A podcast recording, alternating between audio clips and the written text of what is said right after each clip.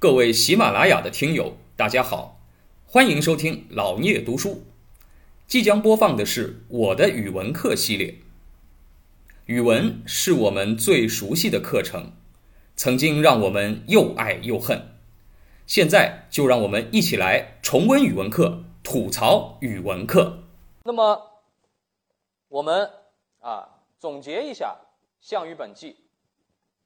首先呢，啊，我们从中啊来从文学角度啊来看看它其中的一些特点啊，也就是司马迁的文学特点。哎，那么第一个叫做。描写人物的一些主要的手法啊，我们都知道，《史记》叫做纪传体的史学著作啊，纪传体的通史。那么当然了，纪传体，纪传体，我说就是人物为主嘛，人物的传记。那么怎么写人啊？我们从小到大，这个特别小学时候吧，老师给你每个礼拜布置写一篇作文，我觉得最常见的应该就是写人的文章。啊，写我的老师，我的爸爸，我的妈妈，我的奶奶，对吧？这些文章你们是不是都写过？啊，肯定每个人都写过的。怎么来描写一个人？啊，我们看看司马迁是怎么做的。首先，写人物绝对离不开事件。啊，如果你写一个人，你不写他的任何事，那你说你怎么写人？顶多是把这个人什么面目写一下啊，他长着两个眼睛，一个鼻子。一张嘴，两个耳朵啊，这个这基基本上每个人都一样，对吧？那你最多最多再怎么写啊？带上一些修饰啊，他长着一双水灵灵的大眼睛，啊，长着一血盆大口，对吧？或者樱桃小口啊，哎，那么高鼻子还是矮鼻梁，没了，啊，那你还能怎么写啊？再写的玄乎一点，《三国演义》里写刘备，对吧？啊，这个耳垂特别大，大到肩膀啊，反正你也古代人没没有这个相没有相片啊，你可以随便写，但是你不写事，那就写完了。你说写一个人，你要不写事啊，这个关羽是红脸，张飞是黑脸，啊，这个没了。接下来你还得什么？要写事件，啊，这个人做过些什么事，这样才能给人家读者留下一个完整的印象。这是个什么样的人？因为人是在做事的，啊，人是在实践过程当中才成为人的。叫选择精彩和生动的生活片段，来描写和刻画人物。那么在这篇课文当中，司马迁啊，作者挑选了三大事件。第一件事叫做巨鹿之战，啊，巨鹿之战当中写的项羽。如果你只看过巨鹿之战啊，如果你是个外国人，你也不了解项羽是谁啊，那么你看到巨鹿之战，你会觉得什么？呃，项羽是一个。啊，勇士啊，一个非常果敢的统帅啊，他敢想敢做啊，而且呢有大局观，哎，而且非常的坚定啊，这个能够带动他的部队啊，达到最大的战斗力啊，破釜沉舟啊，这样的决定不是任何军事统帅敢于做出的，哎，那么这是他的一个侧面，那么然后第二个。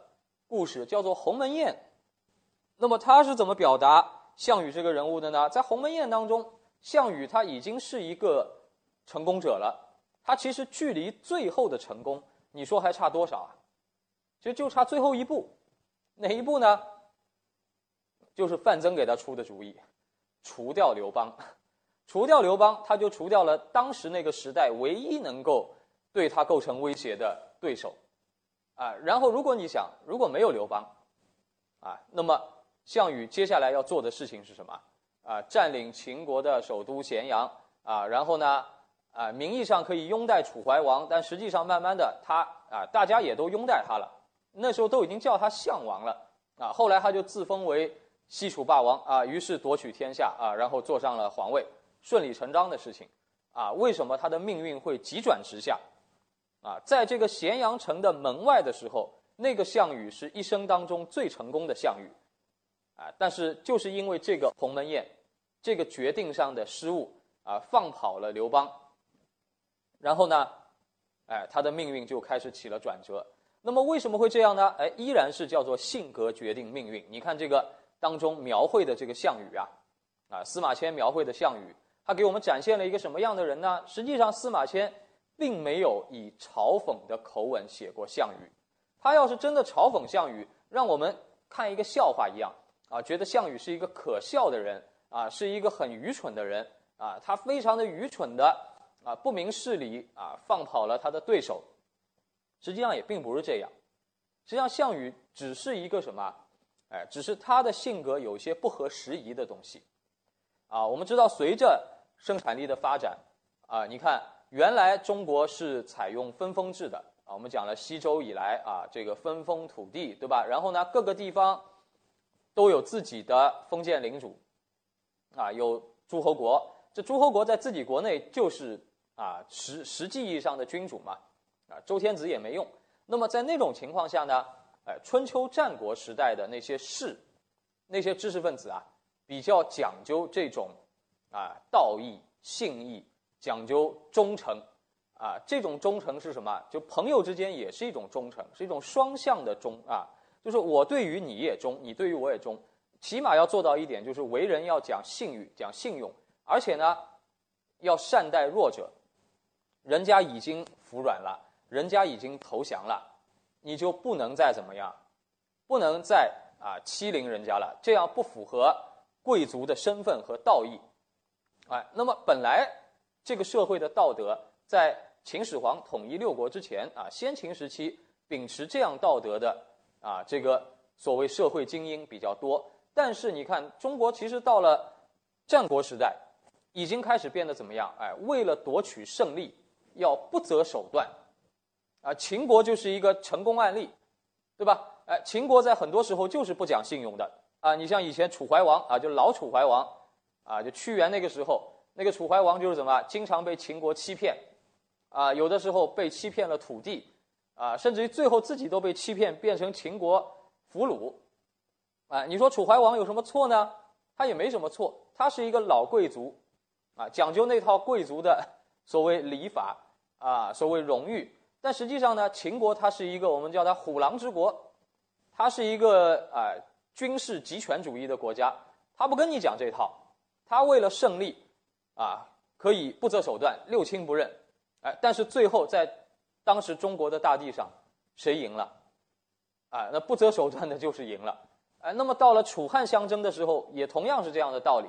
项羽他实际上代表了一种，哎，这个战国时期旧贵族的那种精神，啊，就是那种要面子，啊，然后呢，哎，比较死板，可以说啊，不知通变啊，或者呢，啊，这个不能对弱者太过分。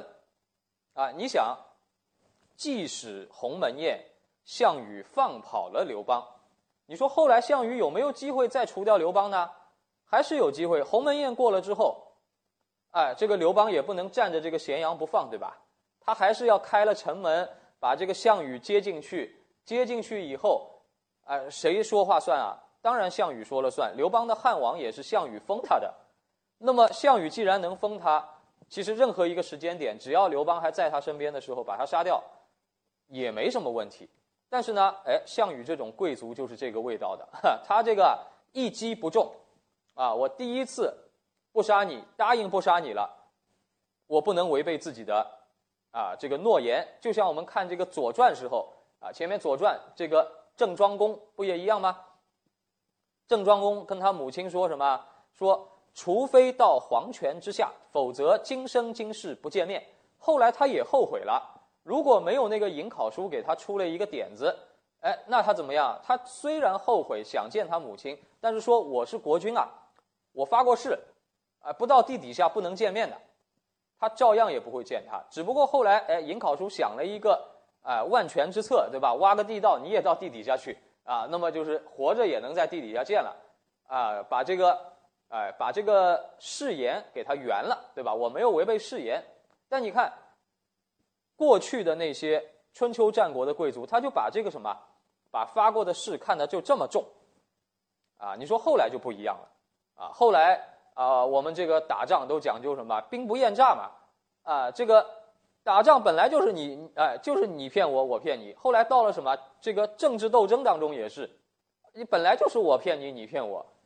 讲什么道义，啊，道义都是什么？胜利者讲的，啊，所以司马迁在这里他实际上是很同情项羽，就是项羽，他代表了一种过去的道德，但是这种道德不合时宜了。至于谁对谁错，作为一个历史学家，司马迁并没有下定论，但是我们看得出来，从感情色彩上，他是站在项羽这边的。他把项羽提升到了一个帝王才能拥有的本纪上去，啊，所以这个是什么？有的东西是作者笔下写的，有的东西是需要我们读完了去细细的体会的，啊，那么在鸿门宴当中，当然项羽啊，作为一个秉持着一种过时的或者不合时宜的这种啊这种道德操守的人，那当然他只能被历史所淘汰。其实他的失败。就像范增讲的，鸿门宴里已经注定了，啊，我们今后都是他的俘虏。那么当然啊，再往后，这个到了垓下之围啊，这个我想大家课外已经看过了啊。垓下之围怎么发生的？哎，就是后来啊，刘邦其实在四年的楚汉战争当中，刘邦可以说是屡战屡败，但是为什么他最后能赢呢？一方面是刘邦自己确实意志很坚强。而且很会做人，笼络了很多其他的势力，联联合了起来啊，对抗项羽啊。而且呢，也是项羽的这种所谓啊，我们后来叫做妇人之仁啊，讲仁义。呃，项羽有几次可以彻底除掉刘邦，甚至于把刘邦全家都抓了，刘邦的父亲、妻子都抓了，他也没有对他们怎么样啊，最后还是把他们放掉了。哎，那么在这种情形下，你过一过二不过三啊。就慢慢慢慢，刘邦越打虽然越输，但是越输他反而越强，因为你没法斩草除根，哎，那么最后呢，战事发生了逆转。当然这里面还有啊，刘邦对韩信啊、张良啊这样一些人才的啊这个呃运用，那么造成最后呢，项羽被包围在围困在垓下啊，然后这个韩信啊让这个十面埋伏的军队什么？唱起了楚歌，啊，所谓四面楚歌的典故就从这儿来的。唱起了楚歌之后呢，项羽剩下的部队人心也溃散了啊，因为啊，他的军队听到了周围都是什么楚国人在唱歌啊，就想想我们的老家，我们的家乡是不是也已经被占了？因为当时包围以后信息隔绝，古代也没有什么通信，对吧？那么他可能就觉得。大势已去了，所以呢，他的部队也开始散了。散了之后呢，哎，他就剩下没有几个人了，几十个人啊，然后被啊这个追兵啊一直追到乌江边。到了乌江边，甚至于他还是能活的啊。这个垓下之围之后啊，他的部队是失败了，但是项羽他自己其实还是活着的啊。他这个虞那个虞姬自杀了以后，项羽突围了。突围之后怎么样呢？啊，到了乌江边，这个乌江的亭长，啊，当地的亭长，还是有一艘船，跟他说啊，你渡过乌江，回老家去啊，回到江东去。那么地方虽然小，但是还是有几十万人，你在那儿称王，对吧？今后再图发展。但是项羽说什么呢？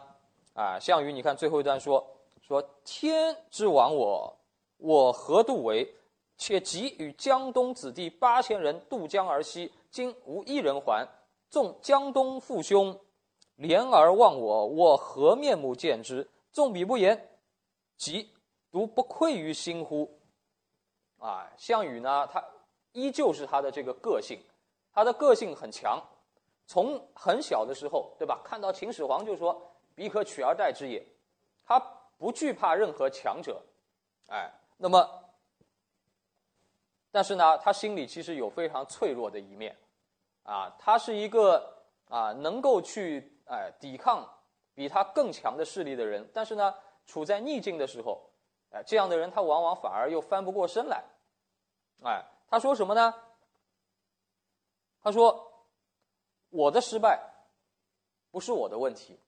是上天要亡我，啊，这话呢，后来我们把它当成一个啊，就是其他呃很多读这个故事的人呢，把项羽看成一个什么推卸责任的人，就说啊，这个打仗打输了，不是我项羽脑子不灵光，不是我项羽啊啊这个个人的错，是什么？老天爷注定的宿命。那事实上呢，我们换个角度想想，项羽说的还真没错。就说什么呢？就像我刚才讲的，项羽的那种信仰是不合时宜的。就他做事为人啊，奉行的这种规范是什么？是上古时期的啊，春秋战国时候的这种贵族的为人处事的观念。刘邦是个什么人？刘邦是个亭长，小老百姓。哎，这个时候已经进入到一个啊，一个要由一个底层的人上来进行中央集权的控制的这样的一个社会了。哎，就不再是以前贵族之间的这套东西了，啊，那么确实是天要亡他，他得不了天时的，哎，那么他还说什么呢？还说，我干嘛要过江？说当年啊，我带着八千子弟兵，啊，就他最早起兵的时候，二十来岁起兵的时候，带着八千个兄弟渡过乌江，往西边打秦国。啊，然后现在回去呢，就他一个人回去，那八千个兄弟战友全都已经不在了。他说：“我就是回到家乡，我怎么去面对这个江东父老，对吧？啊，我怎么去面对家乡的人？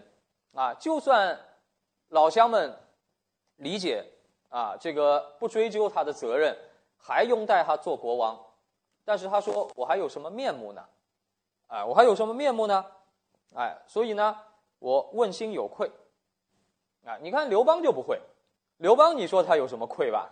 啊，他一点愧也没有的呀。刘邦他输了无数次了，反正输了我重来嘛，哎，这个所以呢，两个人的个性不同，这个司马迁描写的非常的细致。如果大家有空，你课外啊，百度上找一下《高祖本纪》，也是司马迁写的，写刘邦的本纪就很有意思。这两个人鲜明的对比，刘邦呢，就是一个特别能屈能伸的人。啊，这个他这个打败了，打败了就打败了。哎，他甚至于项羽把他的父亲、把他的妻子，这个抓了，压在前面做人质，他都可以面不改色的跟项羽说，啊，说什么？说这个我们两个人啊，曾经结拜过兄弟，对吧？战友，啊，这个你呢，把我父亲抓了，把我妻子抓了，呃，他说我们是兄弟啊，我爸爸就是你爸爸，啊。这个我老婆呢？哦，当然不能是你老婆，对吧？啊，是你嫂子，啊，这个，这个你说现在你要把我的爸爸剁成肉酱，啊，他说可以啊，啊，你你就把它剁了好了，你把它剁了，剁成肉酱，煮熟了，啊，分给我一碗，我们俩一块吃，啊，他就可以在当着项羽的面这么说。那项羽从一个贵族的角度来说，就觉得。怎么可以这样，对吧？如果一个贵族你把他的父亲、妻子抓了，你是冒犯了他的荣誉啊，恨不得跟你决斗。哎，刘邦他就是个无赖。那项羽听着说，这人真就是也也服了他了，这也就是个无赖，所以呢也没办法，他也不能真把人家啊这个父亲、妻子杀了。这个也从贵族的角度来说，我我不能欺负这个老弱妇孺，对吧？啊，我我跟你刘邦打是两个男人之间的战争，啊，这个不伤及无辜。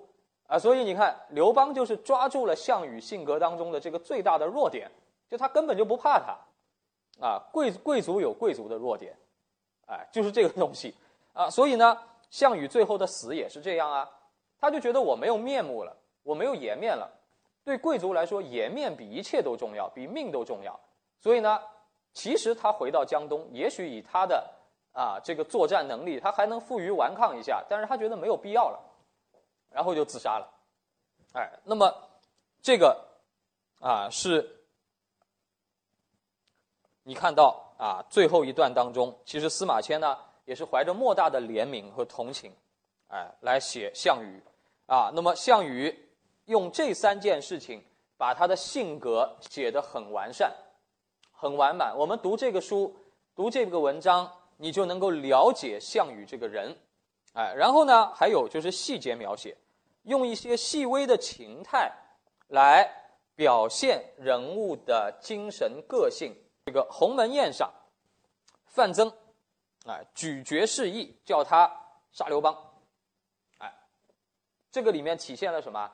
体现了范增老谋深算，啊，这个他很有政治眼光。虽然刘邦那时候不强，但是呢，范增从暗中观察，就发现刘邦这个人不简单，啊，不是一个真正叫普通的，啊，这个，啊，这个所谓凤凰男，对吧？啊，这个从鸡窝飞到凤凰窝里，啊，如果是个普通的这样的凤凰男，那倒好办了，啊，这个一下子上天给了他一笔财富，对吧？秦始皇的金银财宝都归他，啊，你说一个。普通人直接金银财宝运回家，仗也不打了，收工了，是吧？哎，刘邦不是这个样子，刘邦什么都不要，所以范增觉得这就是他最可怕的地方，啊，所以呢要除掉他，啊，然后呢，樊哙闯帐啊，这是很精彩的一段啊，写樊哙多么的勇猛，对刘邦非常的忠诚，命都不要啊，这个从气势上压倒了在场的所有人，哎，你想，项羽毕竟当时身边有什么？有四十万的部队啊，啊，这个樊哙就以他一个人啊，要设伏所有项羽及其部将啊，当场就不敢再做任何动作啊。那么再往下呢，哎，你看项羽和范增对这个礼物的不同态度，项羽啊拿着玩儿啊，这个范增啊气得不得了，就拿剑把那个给剁了，对吧？哎，这个体现了两个人啊。啊，这个性格上的不同，那么还有呢，就是场面描写，比如说巨鹿之战的场面，破釜沉舟的这个场景，啊，鸿门宴的场面，这种明争暗斗的场景，啊，然后就是哎，这个项羽渡江的时候，啊，乌江边跟这个亭长的对话，哎，那么实际上你要知道，司马迁毕竟距离项羽、刘邦的时代有一百多年了。啊，有一百年的时间，他怎么会知道他们说什么呢？啊，当时又没有录音设备，对吧？也没有电影，啊，这个司马迁一部分呢是根据啊他掌握的史料啊当时的记录，但是你你想想看，前面巨鹿之战、鸿门宴有人记录吗？也还算正常，因为那个时候不管刘邦、项羽都是军事统帅，对吧？身边肯定有人记录。那你说最后项羽逃到乌江边，就他一个人。跟一个亭长两个人的对话，你说边上有人记录吧？哎，可能就真没有人记录，或者也最多就是啊，最后他们刘邦的追兵到了，实际上追兵到了的时候，项羽已经自杀了。哎，如果说在项羽自杀之前，追兵都已经到他身边了，那他也死不了了，对吧？就成俘虏了。哎，这段对话怎么来的？啊，要么就是那个亭长事后的回忆。啊，一面之词，项羽嘛也已经死掉了，对吧？也不能证明他真有这么说过。那么还有很大一部分呢，可能就是来自于司马迁对当时场景的一种推断。哎，根据他对项羽的性格的掌握和了解，来哎推断出他应该有这么一段对话，也是什么叫合情合史啊？他这个跟历史的发展脉络是符合的。尽管这个话，你说项羽当时跟这个亭长说了说了五句话，还是说了三句话，有没有多一句少一句？这个东西没有第二个人知道了。但是呢，司马迁这么写还是合情合理的，啊，你看完以后不会觉得这是人瞎编出来的，哎。那么第四个呢，叫对比，哎，运用对比的手法，怎么对比呢？啊，你比如说特别鸿门宴当中啊，对项羽、刘邦。两个人的对比，哎，那么项羽啊，他错过了人生当中的一个最好的机会。刘邦呢，哎，用他的智慧躲过了人生当中最大的一次危机，然后这两个人的命运开始啊颠倒了过来啊。那么还有呢啊，樊哙和项庄啊，张良和范增啊，这些对比。写的都非常的鲜明，啊，那么，然后呢，就是啊，这个《史记》当中，实际上《史记》当中的典故很多很多啊，在我们这篇课文里面有这样几个典故啊，大家要知道什么叫破釜沉舟啊，啊，这个我前面已经讲了很多了，这里就不多讲了。项庄舞剑是什么？哎，项庄舞剑，意在沛公。项庄这个人啊，舞着剑，舞着剑是想干什么？他不是为了舞剑，对吧？不是为了真的跳个舞给你这个逗乐，他是为了什么？他是为了刺杀刘邦啊！所以就用这个话以后来形容什么？有的人说话和做事的真实意图是不一样的，叫别有所指，对吧？你都可以叫他项庄舞剑啊。还有一个呢，叫四面楚歌，就是啊最后一段写的这个孤立无援的状态啊。感谢您的聆听，如果您有任何问题想与主播交流。请在评论区留言，欢迎订阅本专辑，期待下集再见。